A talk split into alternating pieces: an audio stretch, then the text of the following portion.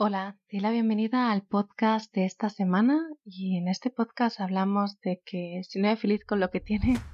con lo que te falta, tampoco.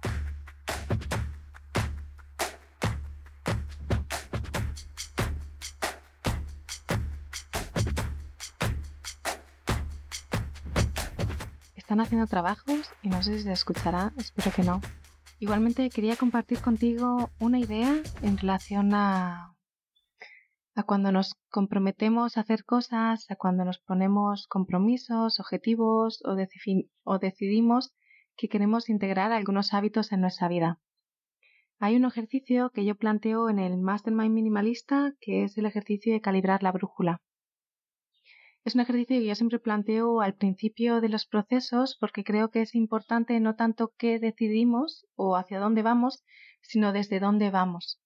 porque muchas veces creemos que hay algo externo que nos va a dar aquello que necesitamos, cuando en realidad aquello que necesitamos ya está aquí y ahora. Y cuando nos dirigimos hacia eso, ya sea un compromiso con la forma de un objetivo concreto, si por ejemplo yo creo que por correr una maratón voy a conseguir un, grado de satisfacción y voy a conseguir felicidad, y voy a conseguir mejorar mi autoestima y voy a conseguir una serie de cosas, de alguna forma lo que me estoy diciendo es que ahora no las tengo que ahora mismo soy escasa de todo esto y lo que también me estoy diciendo es que no tengo el poder de tenerlo a no ser que yo haga esto, ¿no? De alguna forma estoy depositando en el hacer algo vinculado a una parte identitaria. Estoy creyendo que soy lo que hago.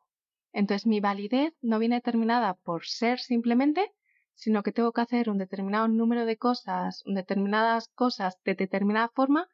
para conseguir una validez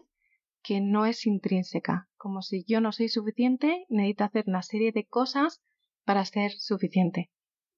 Yo cuando propongo el ejercicio, que lo llamo el ejercicio de calibrar la brújula, es un ejercicio muy concreto que sirve para calibrar tanto el faro, ¿no? hacia el lugar hacia el que nos dirigimos, como el compromiso concreto de cuál es el compromiso en el que me voy a centrar este mes, lo que sirve es para reajustar esta visión y ser consciente de que cuando nos acercamos a algo desde esta escasez de que necesito algo, lo que estoy de alguna forma potenciando es la misma escasez. Porque nada externo a nosotros nos puede dar la felicidad que solo nosotros y nosotras nos podemos dar. Y esto quizás queda como muy etéreo cuando lo decimos, pero siento que es importante que lo podamos aterrizar a las decisiones concretas de nuestro día a día y en nuestro caso, por ejemplo, a los compromisos y a los objetivos o intenciones. Si yo tengo un objetivo o un compromiso concreto, necesitaré identificar el para qué y ese para qué me da información sobre si me estoy moviendo desde el miedo o si me estoy moviendo desde el amor.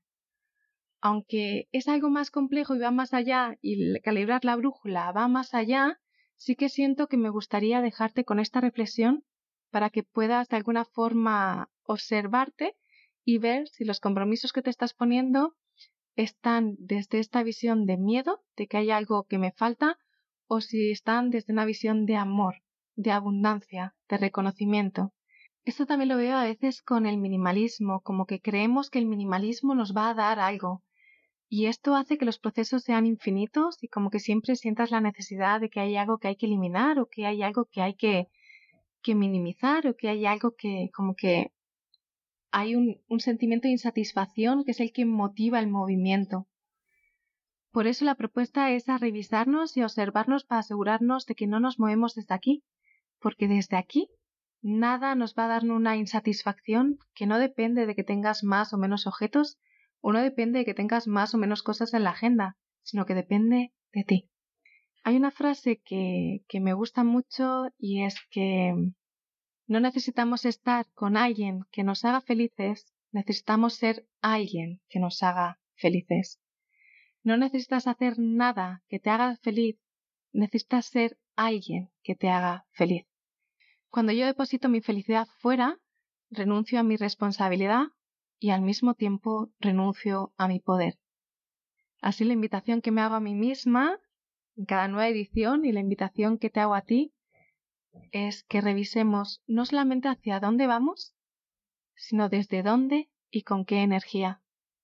Porque quizás el objetivo no es llegar, sino que el objetivo es el propio proceso. Te mando un abrazo y te deseo que disfrutes de esta semana. Seguimos.